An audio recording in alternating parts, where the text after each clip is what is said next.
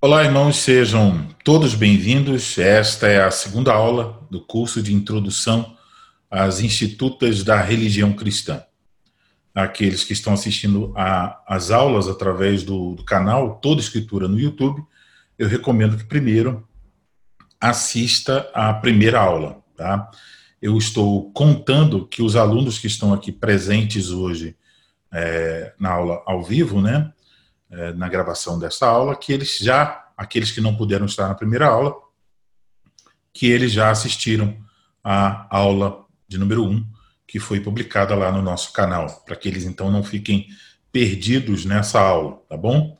Nós, assim como fizemos na primeira aula, vamos começar esta aula com uma oração escrita por João Calvino. Essa oração ela está na, na, obra Devocionais e Orações, Meditando com os Profetas Menores, de João Calvino, uma obra da editora Monegismo. Está na página 65 dessa obra, é uma oração que Calvino fez em um comentário de Miqueias, capítulo 4, versículo 5, onde diz: Porque todos os povos andam, cada um em nome do seu Deus, mas quanto a nós, andaremos em nome do Senhor nosso Deus para todo sempre. Então, é, nós vamos orar então usando as palavras que Calvino usou concernente a essa passagem em seu comentário. Então, a oração de Calvino vou ler agora. Concede, ó Deus onipotente, uma vez que fomos reunidos sob o governo do teu Filho no corpo da tua igreja, tantas vezes dispersa e despedaçada, ó, concede que continuemos na unidade da fé e lutemos perseverantemente contra todas as tentações deste mundo, sem jamais nos desviarmos da reta carreira, seja quais forem as tribulações que diariamente se levantem, e apesar de estarmos expostos a muitas mortes, não permitas que sejamos dominados pelo medo, para que não se extingua em nós toda esperança. Mas, pelo contrário, que aprendamos a erguer nossos olhos, mente e pensamentos todos para o teu grande poder, pelo qual ressuscitas os mortos e ergues do nada as coisas que não são. De tal modo que, embora estando diariamente expostos à ruína, nossas almas anelem sempre pela salvação eterna, até que finalmente te reveles como a verdadeira fonte de vida, quando haveremos de gozar da felicidade infindável obtida para nós pelo sangue do teu Filho unigênito, nosso Senhor. Amém. Muito bem, isso é a oração, então, do nosso querido irmão Calvino. Tem um microfone aqui que está aberto, vou ver de quem é e fechar. Ok, fechei. Pronto. Então tem que ficar atento a isso aí, irmãos, tá bom? Bom, vamos seguir. Na primeira aula, então, a fim de encorajá-los a ler e estudar as institutas da religião cristã, eu apresentei três razões para sua leitura, a saber, o seu valor histórico, o seu valor teológico e o seu valor devocional. Eu também, é, no segundo ponto, o seu valor teológico, falei sobre algumas questões relativas à teologia das institutas. Então, eu observei que ela é fundamentada nas escrituras, ela tem uma estruturação antitética, ela não é especulativa, ela ilustra o princípio da acomodação e ela é apresentada de forma retórica. Então, na primeira aula, nós tocamos algumas vezes, em diversos pontos, ah, na questão da relação das institutas com as escrituras. E nessa segunda aula nós vamos ampliar este assunto. Mas antes, nós vamos voltar a nossa atenção para o título dessa obra. Por quê? Porque o título pode nos ajudar a compreender os objetivos de Calvino e compreendê-los pode nos ajudar a compreender, então, a sua obra. Portanto, nesta segunda aula, nós veremos dois pontos. O primeiro será o título da obra, e o segundo ponto será as institutas e as escrituras. Então, isso será o conteúdo da nossa aula hoje. De pronto, eu quero saber se ficou alguma dúvida sobre alguma coisa que alguém tenha pensado durante a semana sobre o que ouviu na semana passada ou sobre as coisas que eu acabei de falar. Eu vou olhar aqui se alguém está com a mão levantada. Se não tem ninguém com a mão levantada, nós prosseguiremos. Muito bem, ninguém com a mão levantada. Nós vamos seguir aqui uh, para o primeiro ponto, uh, o título da obra. Então, lemos Institutas da Religião Cristã. Religião cristã, bom, sabemos o que é. Mas quando falamos institutas, o que isso significa? O que esse termo significa? E aqui, então, é, eu me lembrei de algo importante. Uma das recomendações de Mortimer Adler, na sua obra Como Ler Livros, é, que eu espero que nós vamos ter um curso né, nessa obra futuramente, é a seguinte: de que antes de realizar uma leitura analítica de uma obra, nós devemos fazer a sua leitura inspecional. A leitura inspecional, é, ela é como, fosse, como se fosse uma moeda, ela tem dois lados. Por um lado, a leitura inspecional significa observar detalhes que às vezes nós desprezamos. Por exemplo, ah, o título, ah, o subtítulo, aquilo que geralmente está lá na, na orelha do livro, o endosso, também a introdução, o prefácio, geralmente nós encontramos aí um resumo da obra feito por alguém ou também ah, indicações do próprio autor do que ele deseja alcançar através daquela obra. E depois disso, é, recomenda-se então a outra parte da leitura inspecional seria ler a obra como um todo de uma só vez, assim, o mais rápido possível, sem parar, sem procurar entender, apenas para ter uma ideia geral do que existe ali na obra, apenas para familiarizar-se com o conteúdo da obra. Isso é para uma leitura analítica, não é para todos os livros. Então, é, se você vai ler uma obra como essas, institutas, merece uma leitura analítica, então mereceria esse tipo de tratamento. Então, quando nós olhamos para o título, que é um dos aspectos da leitura inspecional, e para o subtítulo da obra, isso pode nos ajudar, em muitos casos, em muitas obras, a obter uma ideia do objetivo do autor.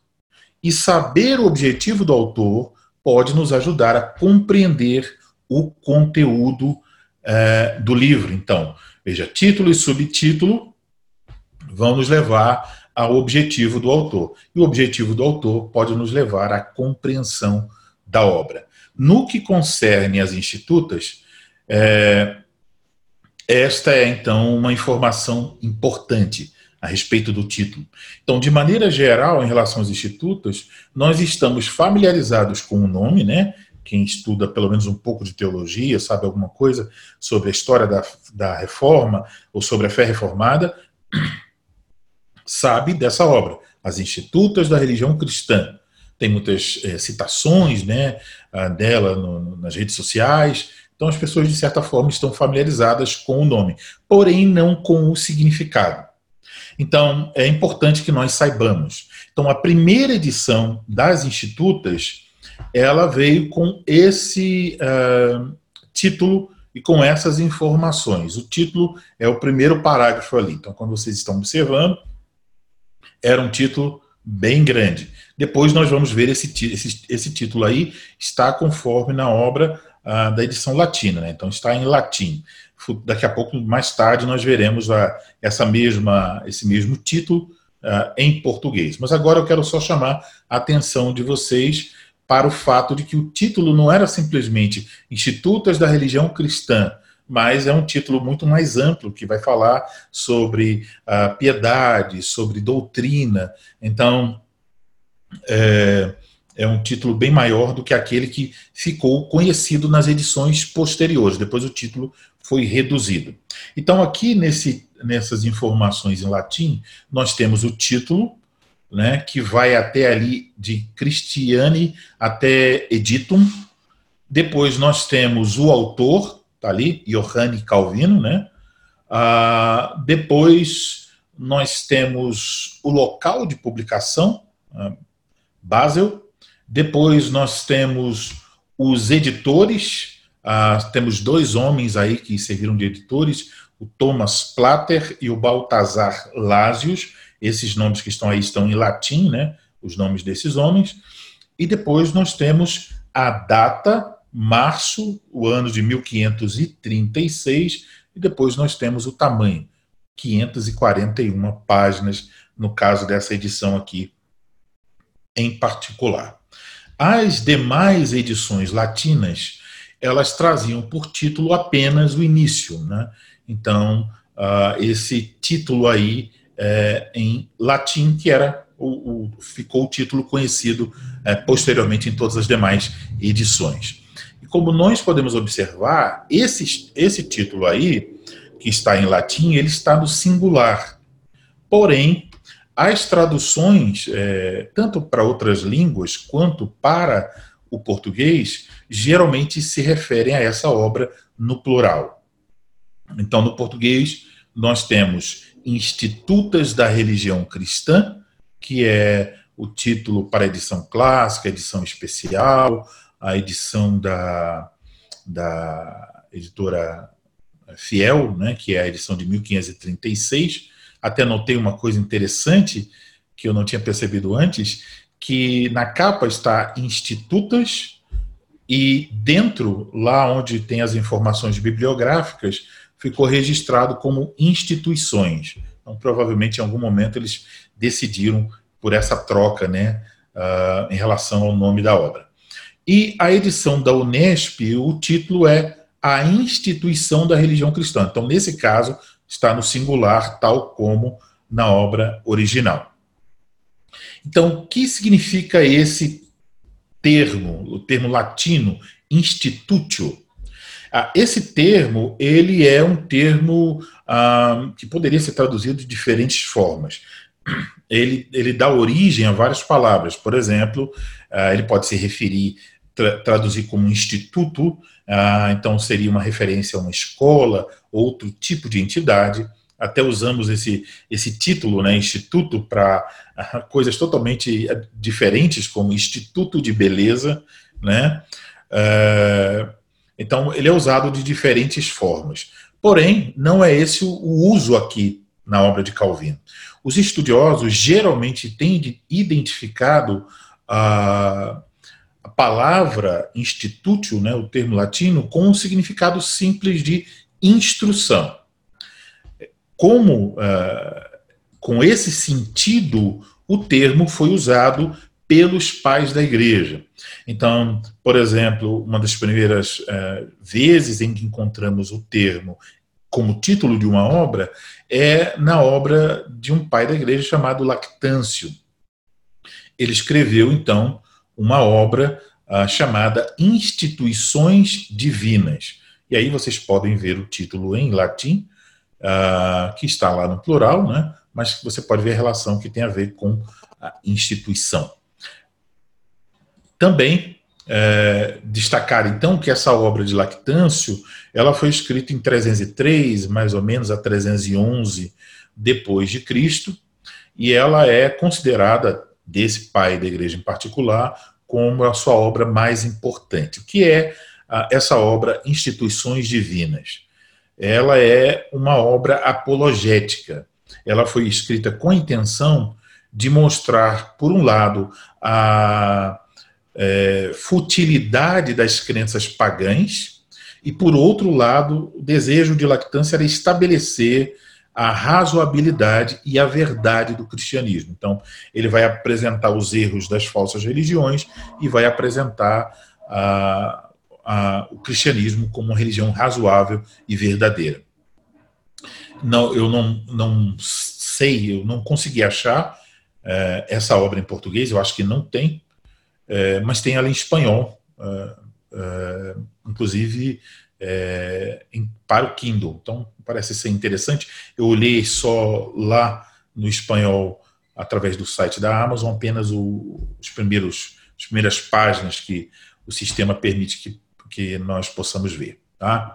Então, o Lactâncio, é, essa obra de Lactância é considerada como uma primeira tentativa de exposição sistemática da teologia cristã latina, né? Sempre lembrar, então tem os pais latinos, os pais gregos. Então, a obra de Lactâncio começa da seguinte forma: comprometemo-nos, portanto, a discutir a religião e as coisas divinas. Então, isso foi a obra de Lactâncio, Instituições Divinas. A palavra institutio elas, elas às vezes na forma plural, instituições, ou na forma singular, ela era usada é, com frequência em títulos de obras no século XVI, então na época da, da Reforma. E era usada nessa época, em, em, em algumas obras, com o significado de instrução ou de educação. Foi assim que Erasmo é, utilizou o termo na sua obra publicada em 1516, instrução para o príncipe cristão. Então, foi a mesma palavra que está aqui, é, traduzida por Institutas da Religião Cristã. Então, ah, lá ficou instrução para o príncipe cristão. O doutor David Calhoun é, apresenta esse termo é, latino, né, institutio, a partir é, da seguinte ideia, que esse termo poderia ser traduzido simplesmente como instrução básica na fé cristã ou manual de instrução na religião cristã. Então, manual de instrução na religião cristã ou instrução básica na fé cristã. Então, isso é o sentido do nome, Institutas da Religião Cristã. Manual de instrução da religião cristã, instrução básica na fé cristã. E o Alistair McGrath tem uma posição é, um pouco diferente, né? Uh, na sua obra O Pensamento da Reforma, ele vai abrir o leque de possibilidade em relação ao título. Então, segundo ele, é, o termo instituição é, provavelmente queria dizer que Calvino desejasse retornar uma forma mais autêntica de cristianismo do que encontrada no final do período medieval. E depois o McGrath conclui. Calvino se interessava pelo cristianismo como instituído originalmente, não como foi desenvolvido ou deformado, na opinião de Calvino, na Idade Média. Então, ah, para Alistair McGrath, uma das possibilidades é que o termo instituto se refira a algo que está voltando às suas origens, à instituição. Tá? Então, devemos nos perguntar o que Calvino queria dizer por instituto. Instrução na religião cristã ou ele desejava apontar para um cristianismo tal como ele fora uh, instituído. Eu creio que uh, aqui é útil, então, observar o título descri descritivo da primeira edição. Aquele título que eu acabei de apresentar em latim, agora, então, traduzido para o português. E o título é Instituição da Religião Cristã, resumo quase completo da piedade, abrangendo tudo o que, quanto à doutrina da salvação, é necessário conhecer, obra seleta e altura de todos os estudiosos da vida piedosa, recentemente publicada. Prefácio dedicado ao cristianismo rei da França, a quem este livro é oferecido no interesse de uma confissão de fé. Então, isso é uh, o título da obra publicada, a primeira edição latina de 1536. É um título como os títulos antigos, né? Ele era um título bem grande. Então, com base ah, nessas palavras de Calvino, o doutor Jacques Panier, que é um estudioso de Calvino, ele ressalta: o título do livro diz bem qual é o seu objetivo. Então, para o doutor Jacques Panier, ah, esse título eh, descritivo, né, esse título enorme, ele já está descrevendo então aí o objetivo da obra. E aqui podemos concluir que o objetivo nos ajuda a entender o significado de institutio. Então é o próprio Calvino que, em seu prefácio à edição de 1541, se refere às institutas como um sumário da doutrina cristã. E depois, no prefácio da edição de 1559, ele se refere à sua obra como a Suma da Religião Portanto, nós podemos concluir que, apesar da obra de João Calvino ser um chamado ao retorno, uh, de retorno ao cristianismo tal como ele foi instituído, o nome Institutas da Religião Cristã simplesmente quer dizer instrução na religião cristã. Este é o sentido desse título, tá bom? Então, assim terminamos uh, o primeiro tópico da nossa aula, que é o tópico menor. Eu falarei mais sobre o outro assunto, mas eu espero que uh, vocês tenham entendido, né? O significado do título, tem uma noção, né, do que está aí como pano de fundo desse título e como ele eh, pode nos ajudar a compreender o objetivo de Calvino aqui em sua obra, principalmente quando nós formos agora para o nosso segundo ponto. Então, é, dúvidas, vou ver aqui se tem alguém com alguma dúvida.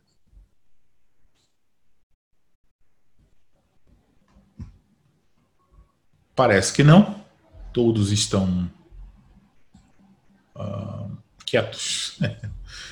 uh, vamos seguir. Então, esse vai ser um ponto maior agora. Então, próximo tópico, segundo tópico, as institutas e as escrituras. Então, na primeira aula, eu fiz várias referências sobre a relação das institutas com as escrituras. E agora nós vamos aprofundar um pouco mais este assunto, porque isso pode nos ajudar a entender o que Calvino está tentando fazer nas institutas. Então, a primeira coisa para a qual eu quero chamar a sua atenção é para o fato de que Calvino estava ciente de seu chamado singular para servir como doutor na Igreja de Cristo. Então, eu observei em meus estudos que vários estudiosos estão mencionando isso, que Calvino tinha essa consciência do seu papel na história, a sua compreensão de que eh, de como ele deveria servir a igreja como um doutor da igreja, alguém que estava ensinando a sã doutrina, alguém que estava ajudando a formar é, novos pastores. Calvino tinha consciência disso. Então, logo após a conversão de Calvino, em 1533, 1534, mas não se tem uma data certa, mas foi aí nesse período de 33, 34. Calvino, logo após isso, ele se dedicou profundamente a estudar a palavra de Deus e ele começou a ser procurado por pessoas que buscavam instrução na doutrina pura. E aí ele tava, já estava estudando, e conforme as pessoas o buscavam, isso ainda o forçou a estudar ainda mais as escrituras. E ele estava sendo encorajado a escrever também. Então, estudando as escrituras, aprofundando-se no conhecimento da verdade e da piedade, e diante das, da necessidade dos fiéis na França, Calvino escreveu essa sua grande obra, As Institutas da Religião Cristã. Então veja, sua conversão entre 33 e 34, uh, e aí em 36 ele publica já em março, no começo de 36, a sua obra. Então, o desejo, Calvino escreve essa grande obra, Os Institutos da Religião Cristã, no desejo de explicar os principais tópicos da Escritura. Então, é, a, aqui devemos observar que é, essa primeira edição das Institutas, como nós vamos ver mais profundamente na próxima aula, ela tinha uma estrutura de um catecismo. Então, os catecismos antigos da igreja e também os catecismos da reforma tinham certos assuntos que eles estavam sempre é, sendo, sendo tratados. A igreja considerava importante que todos os membros soubessem, compreendessem esses tópicos. E aí, Calvino, então, usando a estrutura do catecismo de Lutero, os assuntos que Lutero desenvolveu, ele desenvolve as institutas. Então, que assuntos foram esses? esses explicações sobre o quê? Sobre o credo apostólico, os dez mandamentos, a oração do Senhor, os sacramentos, os falsos sacramentos e a liberdade cristã. Ah, então, isso foram seis capítulos que Calvino desenvolveu na sua primeira edição das Institutas, em 1536. Mas, como salienta ah, o estudioso de Calvino, o Dr. David Hall, Uh, após elaborar o Catecismo de Genebra, em 1537, Calvino, a partir então da segunda edição das Institutas, 1539, dirigiu-se mais uh, especificamente aos estudantes de teologia que se preparavam para o ministério do que, como ele tinha feito a princípio, aos demais leitores. Então, Segundo os estudiosos, a edição francesa de 1541 e as edições francesas posteriores, ela foi direcionada às pessoas mais simples. Então, a edição francesa, ela não é meramente uma tradução da edição latina. Ela tem o mesmo conteúdo, ela é, e foi tendo o mesmo conteúdo das institutas conforme cada edição, né? E o desenvolvimento das institutas, mas ela tinha então o mesmo conteúdo, só que com a economia de eh, certos assuntos eles não eram colocados, certas citações não eram feitas. Por exemplo, ele não ficava ah, mencionando tanto os pais da igreja. Ele foi mais objetivo, mais procurou ser mais claro. Então a ideia é a seguinte: é, a edição francesa, então estava na língua do povo, a quem Calvino esperava ajudar, ela tinha o objetivo de alcançar todas as pessoas, as pessoas simples, a, a, o homem do campo, todas as pessoas, todos os franceses pudessem entender o ensino da palavra de Deus, a doutrina pura, a doutrina cristã. E por outro lado, a partir de 1539, a edição em latim, e deve lembrar, o latim era o idioma falado pelos acadêmicos, né? Então, uma pessoa que é, estudava, ela poderia conversar com alguém de qualquer outro país da, da Europa, naquela época, falando latim. Então, era a, a, a língua produz, que as pessoas produziam suas obras. Então, alguém escrevia um livro, não escreveria no seu idioma, escreveria em latim para que outros estudiosos pudessem ler.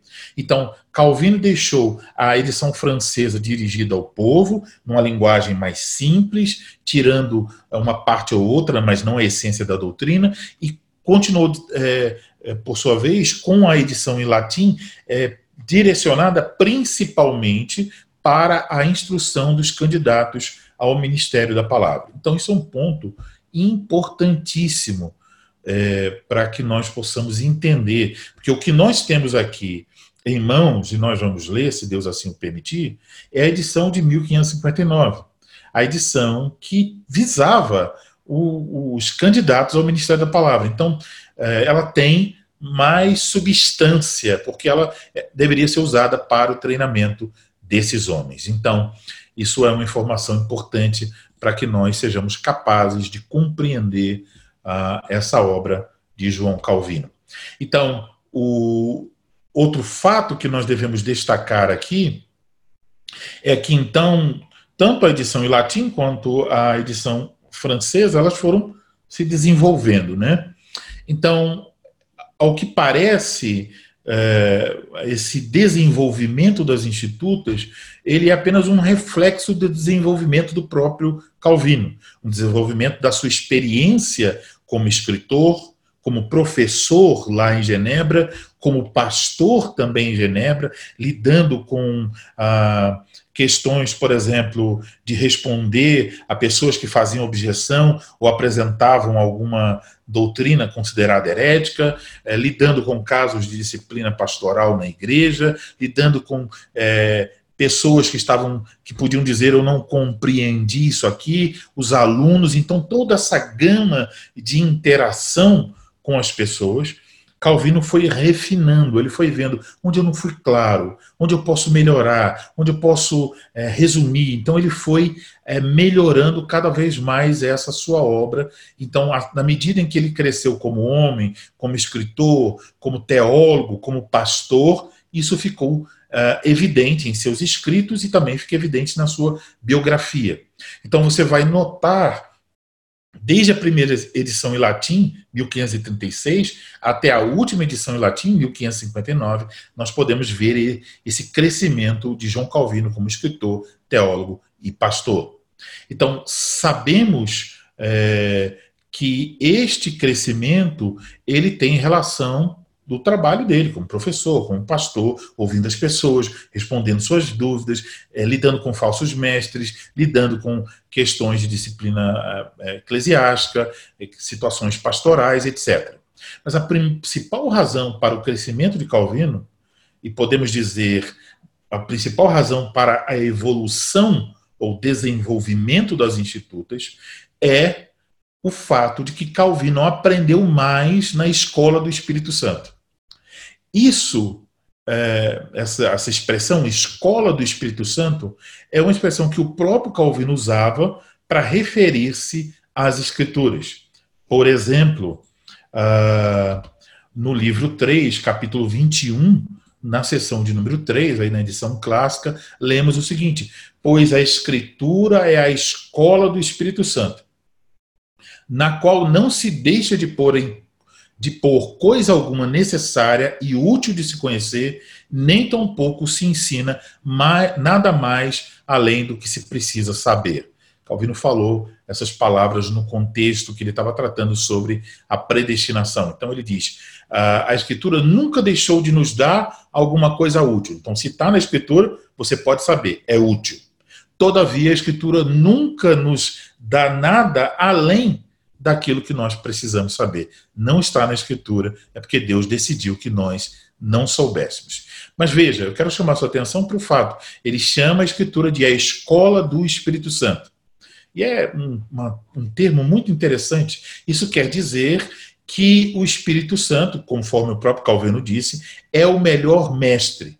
E esse mestre, que é o Espírito Santo, ensina através das Escrituras. As Escrituras são a escola do Espírito Santo. Através dela, o Espírito Santo nos ensina. E é por isso que Calvino desejou explicar e aplicar toda a Escritura. Além da, das institutas, uh, ele escreveu diversos outros tratados teológicos. Uh, ele também escreveu um dos maiores comentários bíblicos escritos por um único homem. Então, os comentários bíblicos de Calvino reúnem é, 45 volumes com mais de 400 páginas cada um. E esse amplo material, estamos falando só dos comentários, sem contar as aulas e sem contar os sermões. Esses comentários bíblicos de Calvino vieram das suas aulas. Então, por exemplo, é, em relação ao Antigo Testamento, ele escreveu comentários sobre o Pentateuco, sobre os cinco primeiros livros da Bíblia, né? sobre Josué, sobre Salmos, sobre Isaías, sobre vários outros profetas. Além disso, foram preservadas as suas preleções sobre todos os profetas e pregações nos livros de Jó, 1 Samuel, 2 Samuel, nos, qual, nos quais ele pregou de forma ininterrupta em relação aos livros do Novo Testamento. Ele comentou todos os livros, com exceção de 2 e 3 João e o livro do Apocalipse. Então temos o comentário uh, de Calvino, as aulas para os candidatos ao ministério da palavra e temos uh, as pregações. Calvino pregava o Novo Testamento duas vezes aos domingos, geralmente pela manhã e à tarde. Às vezes, aos domingos, ele pregava também no livro de Salmos. E ele pregava todos os dias da semana, pela manhã, em quinzenas alternadas. Né? É... Então, ele pregava uma quinzena é... e na outra, perdão, em semanas alternadas. Ele pregava uma semana, sim, e na outra semana, não. Então, mas quando ele pregava, uma semana eram todos os dias da semana. Estimou-se então que Calvino pregou cerca de 4 mil sermões durante toda a sua vida, dos quais foram preservados apenas 1.500 é, sermões. Esses sermões eles foram é, registrados pelas pessoas que estavam na igreja, havia pessoas que estavam tomando nota de cada coisa, né, das principais palavras de, de Calvino, e nas aulas eram os seus alunos. Então, podemos afirmar com segurança que, apesar de nunca precisar se retratar de algo que ele escreveu nas Institutas, podemos afirmar com segurança que certamente Calvino conhecia mais as Escrituras em 1559, quando ele publicou a última edição, do que ele, ele conhecia em 1536, quando ele publicou a primeira edição das Institutas. E é por isso, então, que o doutor Bruce Gordon, de um livro excelente é, sobre as Institutas, que só tem em inglês, ele diz o seguinte: a melhor maneira de imaginar as institutas é como uma série de tópicos extraídos do trabalho de Calvino na interpretação da Bíblia. O fluxo sempre foi das escrituras para o livro. No caso, o livro aí, as institutas. Então, não é, é a ideia é Calvino está estudando a Bíblia e aí então ele está aprimorando as institutas. O doutor Bruce Gordon também é, nos diz o seguinte: as institutas pertenciam a um corpo maior de escritos que incluía os volumosos comentários bíblicos de Calvino, onde pode-se argumentar que seu coração realmente estava.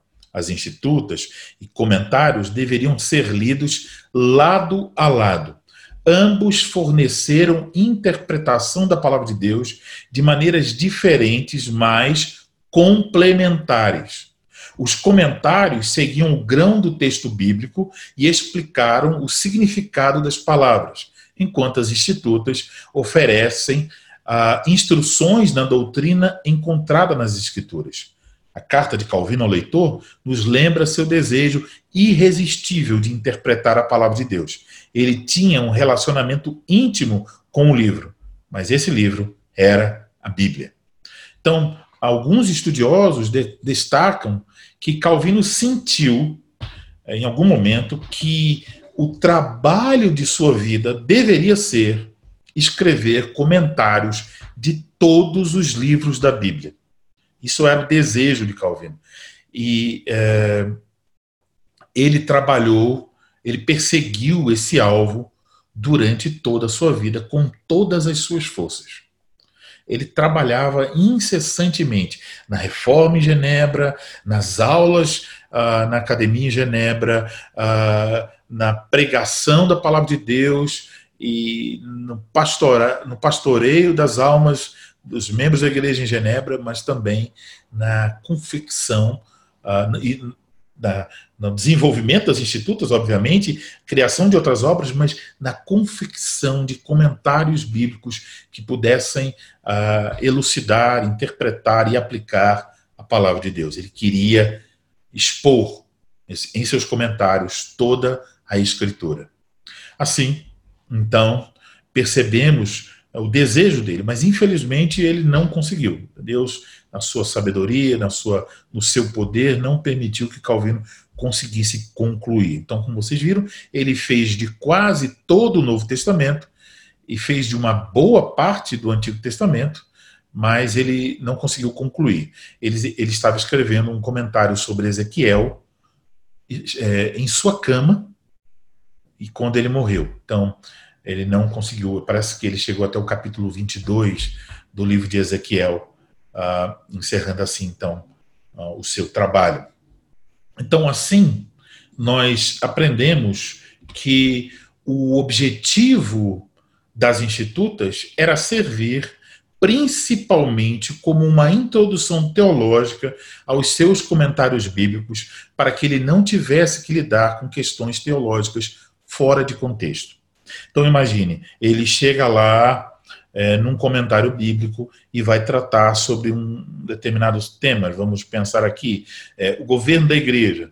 Então ele menciona isso, mas então ele pode remeter o estudante da Bíblia e dizer, olha, você pode aprender um, o que a Bíblia diz em outras partes sobre este assunto lá nas institutas. Então, é, você poderia ler o comentário, mas quando você tem que lidar com questões teológicas dentro daquele texto, ele não tem que é, abandonar a explicação do texto, explicar a questão teológica para voltar. O que ele faz? Ele simplesmente pode dizer, bom, leia as institutas, né? Ou as pessoas entenderam isso, que deveriam, nesse caso, ler as institutas. Geralmente ele diz assim, em outro lugar eu escrevi sobre isso. No caso, outro lugar aqui é as institutas.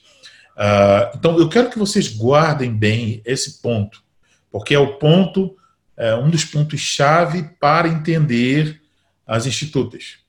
O objetivo das institutas era servir principalmente como uma introdução teológica aos seus comentários bíblicos, para que ele não tivesse que lidar com questões teológicas fora do contexto. Então, as institutas nascem, se desenvolvem para ajudar a compreender as Escrituras.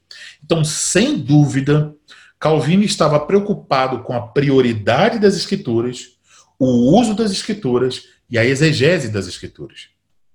Não é à toa que o Dr. Ford Beitlos, uh, tradutor de uma edição das Institutas em inglês, diz o seguinte: Calvino é primeiro um teólogo das Escrituras e um usuário de filosofia, lógica, retórica e todas as ferramentas humanas de organização apenas em segundo.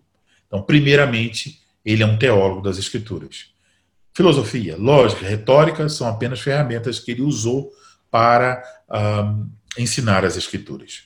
Então, uma prova disso é que, conforme o doutor David Calhoun, podemos encontrar quase 7 mil referências bíblicas nas institutas. Então, é uma quantidade, quantidade é, razoável de referências bíblicas nas institutas. A respeito dessas referências, o Dr. Calm destaca dois pontos que eu vou ampliar aqui, esses dois pontos destacados pelo Dr. David Calm. Em primeiro lugar, nós devemos notar a re relevância das referências usadas por Calvino nas institutas. Ou seja, Calvino não faz como alguns autores que lançam uma multidão de referências bíblicas para provar a sua posição, referências que às vezes não têm relação real com o tema abordado. Isso é um caso muito comum em revistas de escola dominical, né? Então vem lá e não sei o que, não sei o que. Aí vem 10 referências bíblicas. Se você vai ler, vai procurar compreender aquilo no seu contexto, percebe que muitas delas não estão apontando naquela direção que o autor está querendo demonstrar. Então, é superficial. É como se o autor tivesse ido só a uma, a uma enciclopédia, a uma, uma, concordância bíblica, olhou todas as vezes que determinada palavra aparece e joga ali sem saber sem fazer exegese, sem saber se no grego ou no hebraico realmente é assim, o contexto, não, não, tem nada, ele só, só joga. Então, é, isso é muito comum em livros, em revistas comical, né, na, na internet. Então, uh, nesse particular, nós podemos dizer que Calvino era como se fosse um cirurgião geralmente ele utiliza as referências bíblicas com uma precisão cirúrgica. Ele não fica dando um montão de cortes a esmo, ele vai exatamente no ponto necessário. Ele apresenta a referência bíblica necessária. Eu separei aqui alguns exemplos. Uh, um exemplo disso pode ser visto é, na carta enviada ao rei Francisco I ao tratar das acusações levantadas pelos romanistas contra a fé reformada, Calvino fala da alegação romanista, né? essa é a acusação, de que a reforma da igreja, perdão, que a forma da igreja, que a forma da igreja seja sempre aparente e esplendorosa, e que a igreja seja sempre mostrada com o dedo. Então, isso era o que os é, romanistas estavam dizendo: olha, a igreja tem aparência, a igreja pode ser mostrada com o um dedo. E vocês aí estão dizendo que vocês são a igreja? Cadê? Aí Calvino responde a isso, chamando atenção para 1 Reis, capítulo 19. É, primeiro versículo 14, onde lemos as palavras de Elias ao Senhor. Diz assim: Ele respondeu: tenho sido em extremo zeloso pelo Senhor, Deus dos exércitos, porque os filhos de Israel deixaram a tua aliança, derribaram os teus altares e mataram os teus profetas à espada. Eu fiquei só procuram tirar minha vida. Depois, Calvino cita o versículo 18, onde o Senhor responde a Elias: Também conservei em Israel sete mil, todos os joelhos que não, só, que não se dobraram a Baal e toda a boca que não o beijou. Veja, Elias imaginava que ele estava sozinho, que apenas ele foi preservado. Ele não tinha visão dos demais que Deus estava preservando, mas Deus diz: Eu preservei sete mil. Com esse, esses textos, Calvino mostra claramente que no tempo do profeta Elias, a igreja não era aparente, não era esplendorosa e não podia ser apontada com o dedo. Então veja, uma citação apenas, ele refuta completamente. É um, um trator passando por cima da alegação de que a igreja sempre se mostra esplendorosa e sempre pode ser apontada com o dedo. Calvino diz: não, veja aqui, aqui não podia. Então não é sempre que a igreja pode ser apontada com o dedo. Então, com esses textos, Calvino deixou claro, refutou a acusação romanista. Um outro exemplo da relevância das referências bíblicas usadas por Calvino, ainda né, na carta, é que Calvino está lidando, então, com outra acusação, na mesma carta ao rei Francisco I. Os romanistas diziam que a pregação reformada estava promovendo tumultos e contendas, geralmente relacionando os reformados da França com os anabatistas. Ah, Calvino menciona, para responder a isso, 1 Reis, capítulo 18, versículos 17 e 18, para mostrar que é, Elias também tinha sido acusado é, por Acabe. Então veja a passagem. Vendo, disse-lhe: És tu o perturbador de Israel? Então Acabe disse para Elias: Elias, és tu o perturba, ó, és tu ó perturbador de Israel? Respondeu Elias: Eu não tenho perturbado a Israel, mas tu e a casa de teu pai porque deixastes os mandamentos do Senhor e seguistes os balaíns. Então, com essa citação bíblica, Calvino está mostrando que a perturbação acontece não quando se prega a verdade, mas quando se, quer, se segue pelo caminho de desobediência e idolatria. Quando alguém segue pelo caminho de desobediência e idolatria, isso é o que promove tumulto, isso é o que perturba ah, isso é aí é a perturbação da igreja, né? E não quando se está pregando a verdade. Então veja de novo uma citação simples, mas tão clara, tão objetiva, que responde à acusação de novo, um rolo compressor. Pá. Quem, quem é o perturbador? É quem é, não, não obedece os mandamentos e quem está vivendo na idolatria. No caso, os romanistas. Então, podemos reunir muitos outros exemplos como esses, é, que mostram a capacidade de Calvino apresentar referências bíblicas relevantes para aquilo que ele está dizendo, a precisão dessas referências. Mas é, nós não vamos fazer isso aqui agora. Durante o nosso curso, se Deus assim permitir, à medida em que estudarmos as institutas, veremos é, outras referências bíblicas. Né? Vamos ver essa precisão.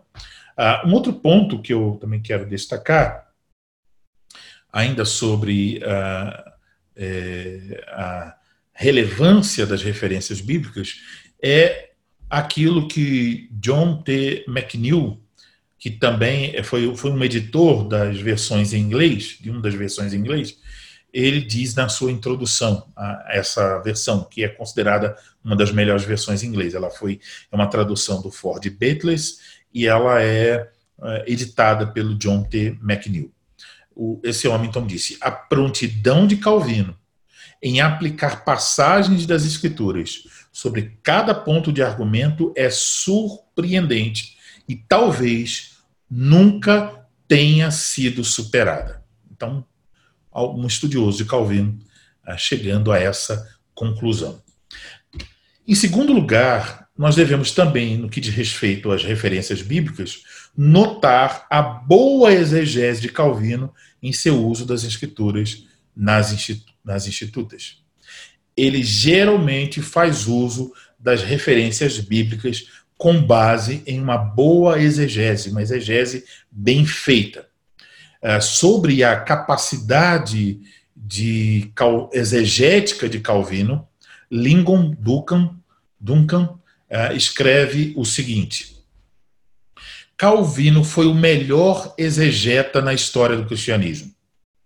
Isso não significa que ele estava sempre certo em sua interpretação, ou que a igreja não tenha exegetas que o tenham superado uh, em uma variedade de áreas nos últimos 500 anos. Mas quem, entre os teólogos, pode concorrer com ele em abrangência, exatidão e concisão na interpretação bíblica? Nem Agostinho, nem Aquino, nem Lutero, nem Owen, nem Edwards, nem Barth, apenas Orfield corresponde à sua confiabilidade, mas não à abrangência de sua exposição nem sua brevidade. Quem entre os grandes pregou e comentou tão bem em tão grande parte da Bíblia quanto Calvino? Ninguém. Então, isso é as palavras do Lincoln Duncan, né, um escritor aí bem conhecido. Então, um exemplo dessa capacidade exegética de Calvino pode ser encontrado no livro 1, capítulo 12, seção de número 3. Então, Calvino está aí expondo o erro romanista, ele está falando aí sobre a adoração a Deus. Então, ele está expondo o erro dos romanistas no que diz respeito àquela tentativa de diferenciar dulia de latria. Então, dulia e latria, dois termos uh, que estão aí na sua forma latina, mas são termos é, vindos do grego, tá? Então, é, os romanistas dizem, né, que latria se refere ao culto que só pode ser prestado a Deus. Então, você não pode prestar esse culto a mais ninguém. Só Deus deve ser adorado dessa forma. Mas dulia, dizem eles, pode ser prestada aos santos. Então, é um tipo de dizem eles, é um tipo de reverência, né, de serviço, então pode ser prestado aos santos. Então ele está lidando com essa, essa esse erro romanista e ele vai responder a esse erro usando Gálatas capítulo 4, versículo 8. É, o texto, se você tem sua Bíblia aí, você pode olhar. O texto diz assim: Outrora, porém, não conhecendo a Deus, Servieis a deuses que por natureza não o são. Então, esse servieis aqui vem do verbo do léo, servir. Então, esse servir aqui é do lia, não latria. Então, está dizendo que eles serviam do lia a, a deuses.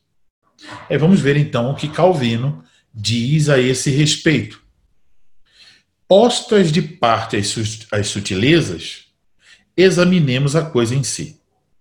Paulo, quando traz a lembrança aos Gálatas, o que foram eles antes de haver sido iluminados no conhecimento de Deus, diz que haviam exibido dulia para com aqueles que por natureza não eram deuses. Gálatas 4:8.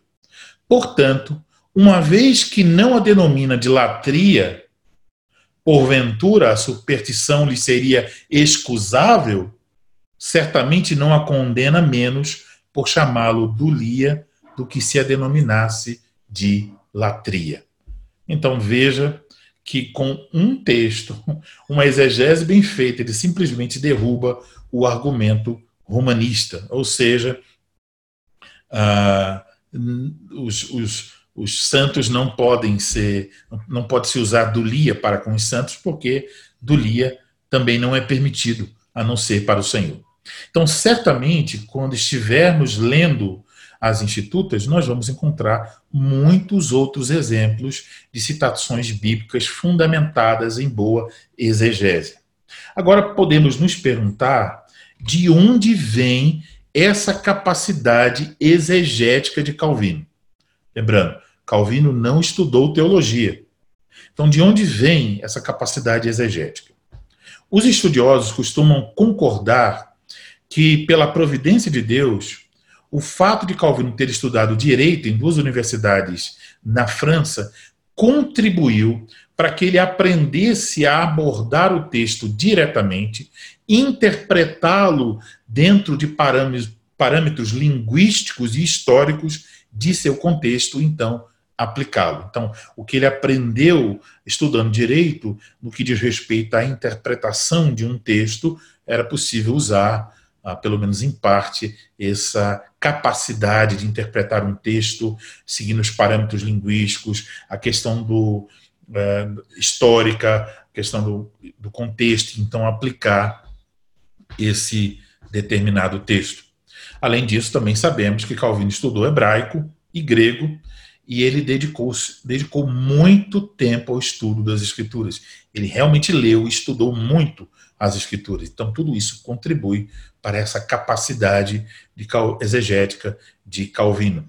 É, além disso, se pode destacar que Calvino conhecia os bons manuscritos, ele sabia reconhecer os bons manuscritos dos manuscritos não tão bons. E o que depois, então, esse todo esse trabalho, conhecido como crítica textual. Né? Então, ele também era capaz de argumentar qual era a melhor palavra em um determinado texto ou frase. Então, quase sempre, se não sempre, nós podemos confiar em Calvino quando ele está lidando com um determinado texto. E geralmente ele vai estar do lado certo de uma, de uma questão de crítica textual. Mas uh, não devemos aqui pensar como o proponente ao ministério, que eu li sobre essa história.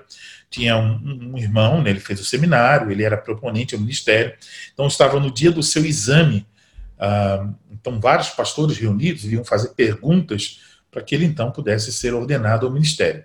E aí, então, um dos pastores começou a sua pergunta da seguinte forma: Calvino estava certo quando disse.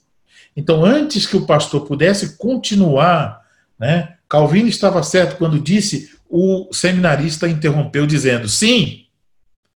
Então ele, responde, ele disse sim antes de ouvir qual era a pergunta. Ou seja, Calvino está sempre certo.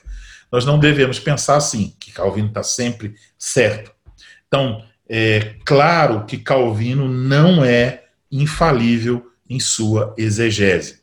E nós também vamos ver isso se o Senhor assim permitir, no decorrer do nosso, do nosso curso. Nós vamos lidar com algumas passagens de, de bom, Calvino não foi tão exato aqui nessa sua colocação.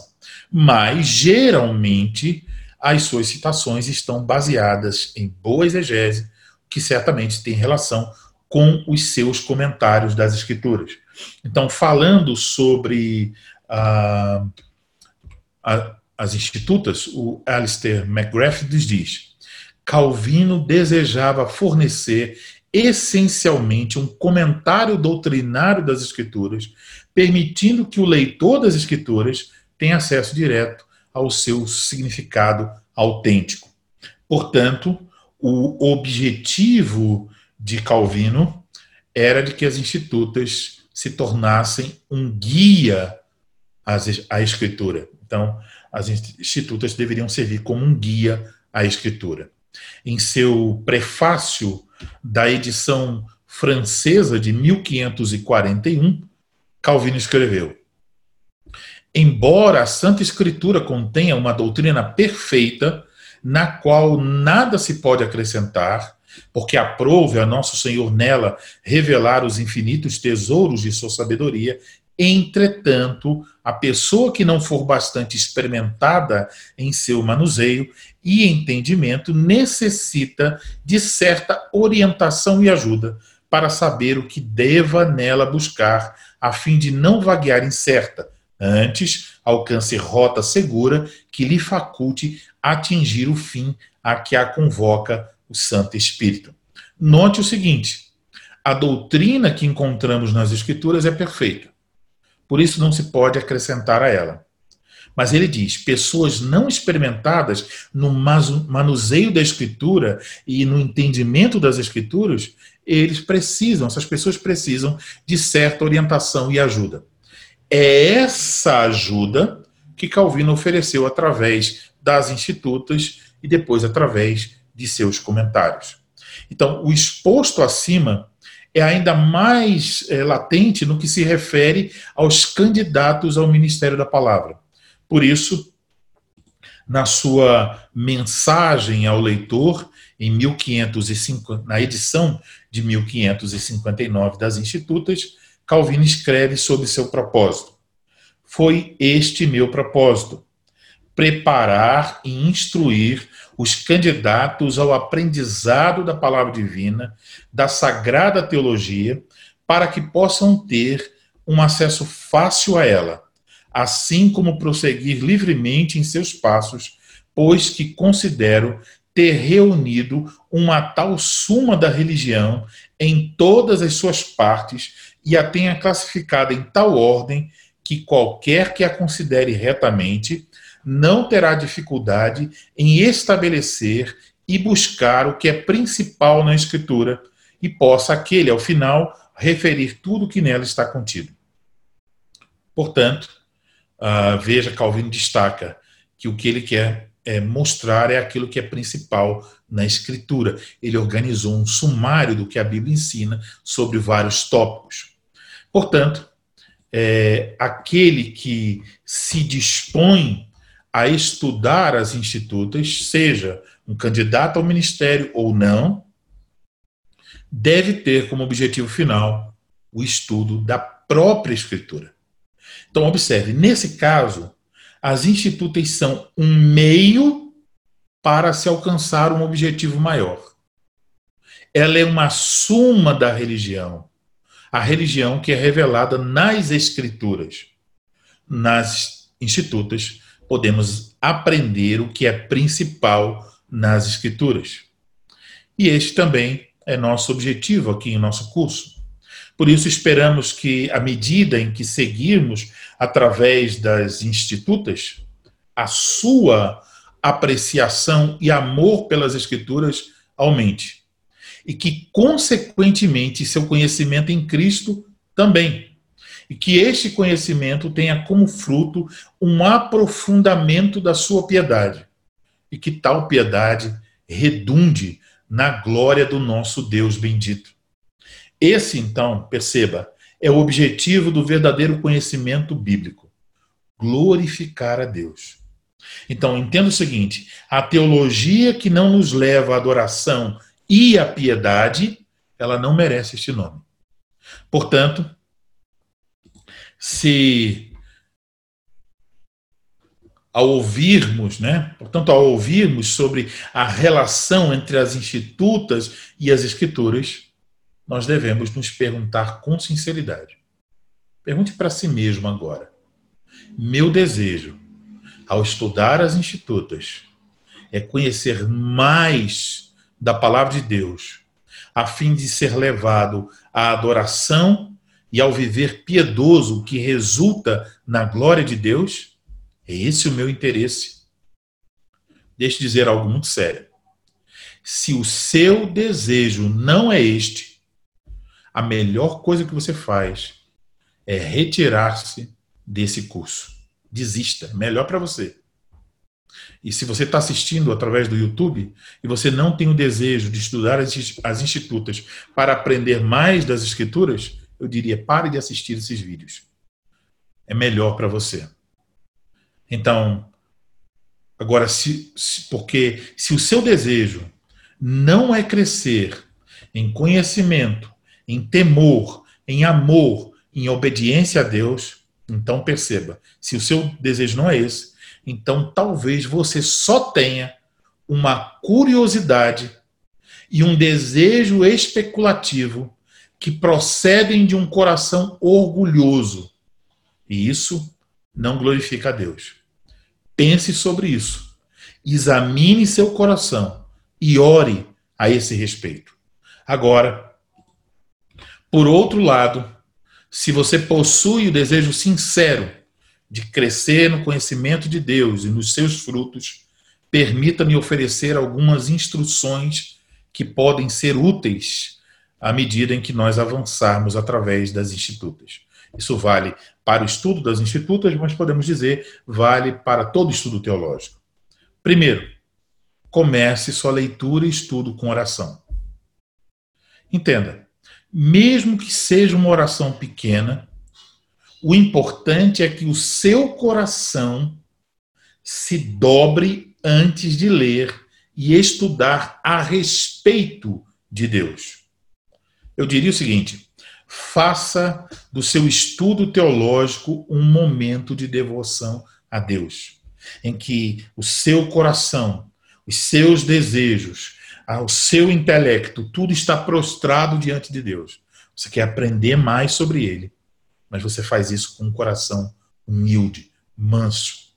Então, que seu estudo teológico seja um momento de sua devoção a Deus. E acredite, fazer isso é uma mudança de perspectiva enorme em seus estudos. Muda a forma como você estuda e vai ajudar você realmente a obter o verdadeiro conhecimento de Deus, que não é meramente um conhecimento intelectual mas é um conhecimento que tem vínculo com a piedade. Segundo ponto, leia as institutas com a Bíblia aberta. Com isso eu quero dizer, não só para você conferir as referências bíblicas, mas conferir o que Calvino diz nas institutas com aquilo que Deus diz nas Escrituras. Então, o que Calvino está dizendo aqui realmente está fundamentado na palavra de Deus? Então, o que temos aqui? Não estão duas coisas lado a lado. As institutas estão subservientes, totalmente dependentes das escrituras. E se elas não estiverem, não tem valor. Então, leia as escrituras com a Bíblia aberta. Lembre-se, terceiro ponto, lembre-se, as institutas são um meio, não um fim em si mesmas. Então, use esse meio enquanto você persegue o fim. Número 4 Leia com gratidão a Deus pela vida e pelo trabalho de João Calvino, bem como pelo trabalho dos editores e dos tradutores das obras de Calvino. Então, eu sou muito grato a Deus por vários homens, eh, eu diria especialmente aqui no Brasil, o reverendo Walter Graciniano, pelas traduções das obras de Calvino, os comentários, nós podemos ter esse material, é uma bênção enorme. Deus seja louvado pela vida desse irmão. Então, louve a Deus por isso também. E, se possível, eu diria, vimos aqui uh, o Dr. Bruce Gordon disse que nós deveríamos ler as institutas e ler também os comentários, são obras que se complementam. Então, se possível, leia os comentários de Calvino. Cerramos assim o nosso segundo tópico e eu queria saber se alguém tem alguma dúvida sobre os pontos abordados, pode escrever ou no bate-papo ou pode levantar a mão aqui.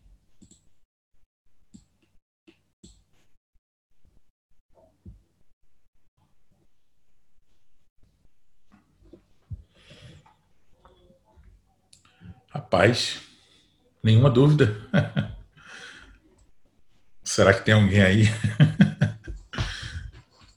Ok, então vou entender que vocês compreenderam tudo com muita clareza, né? Foi possível entender todas as questões abordadas. Vamos então para uma conclusão da nossa aula. Então, o que vimos hoje? Aprendemos primeiro sobre o título da obra, Institutas da Religião Cristã, que significa instrução na religião cristã. Isso seria a forma mais básica para esse nome. É, depois aprendemos sobre a relação entre as institutas e as escrituras. E observamos que Calvino desejava comentar toda a escritura. O objetivo de Calvino nas institutas era que as institutas servissem principalmente como uma introdução teológica aos seus comentários bíblicos, para que ele não tivesse que lidar com questões teológicas fora do contexto e nas referências bíblicas que encontramos nas institutas se destacam duas coisas. Em primeiro lugar, observamos a sua relevância, em segundo lugar, a sua precisão exegética. Então, isso aí é um pequeno resumo né, dos principais pontos que observamos ah, na nossa aula de hoje. Eu vou colocar aqui na tela agora a bibliografia vou passar brevemente, são duas páginas de bibliografia. Eu estou tendo, é, com essas aulas, o privilégio de reformular, né? Eu já dei esse, essas aulas, mas eu estou reformulando, ampliando, estou me sentindo quase como Calvino nas suas ampliações.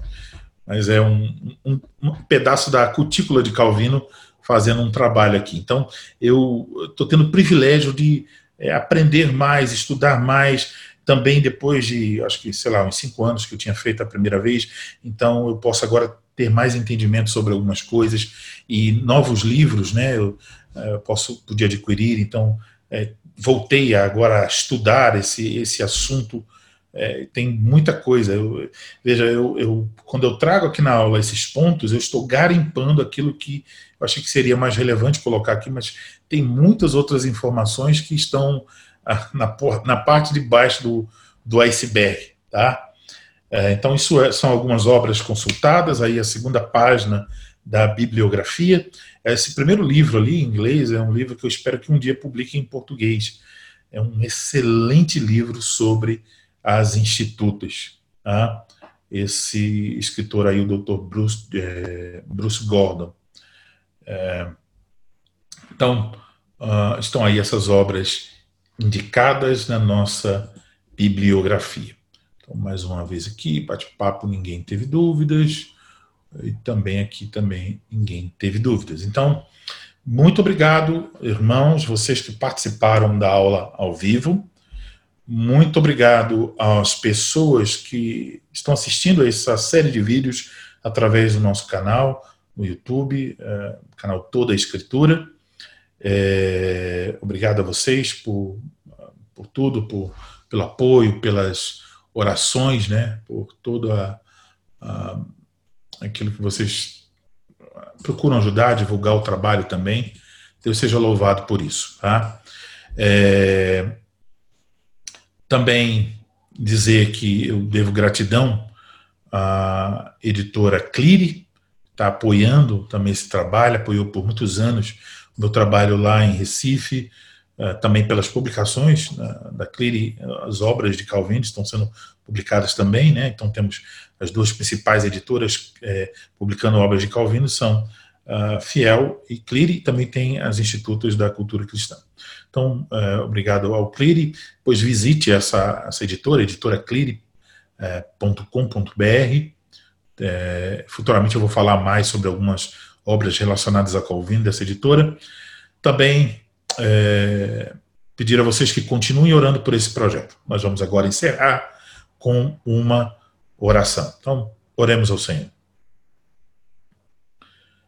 Ó Senhor Deus, nesse momento nós queremos te louvar, bendizer o teu nome e te agradecer por tão grande misericórdia revelada uh, naqueles tempos da reforma, usando este homem, João Calvino, um homem imperfeito, um homem cheio de doenças, um homem que enfrentou muitas lutas, mas um homem que realmente amava a tua palavra, que desejou ensiná-la pregá-la, instruir novos pastores, fazer com que sua mensagem ficasse clara para as pessoas mais simples e que ofereceu a nós tantos recursos que podem nos ajudar a compreender a tua palavra.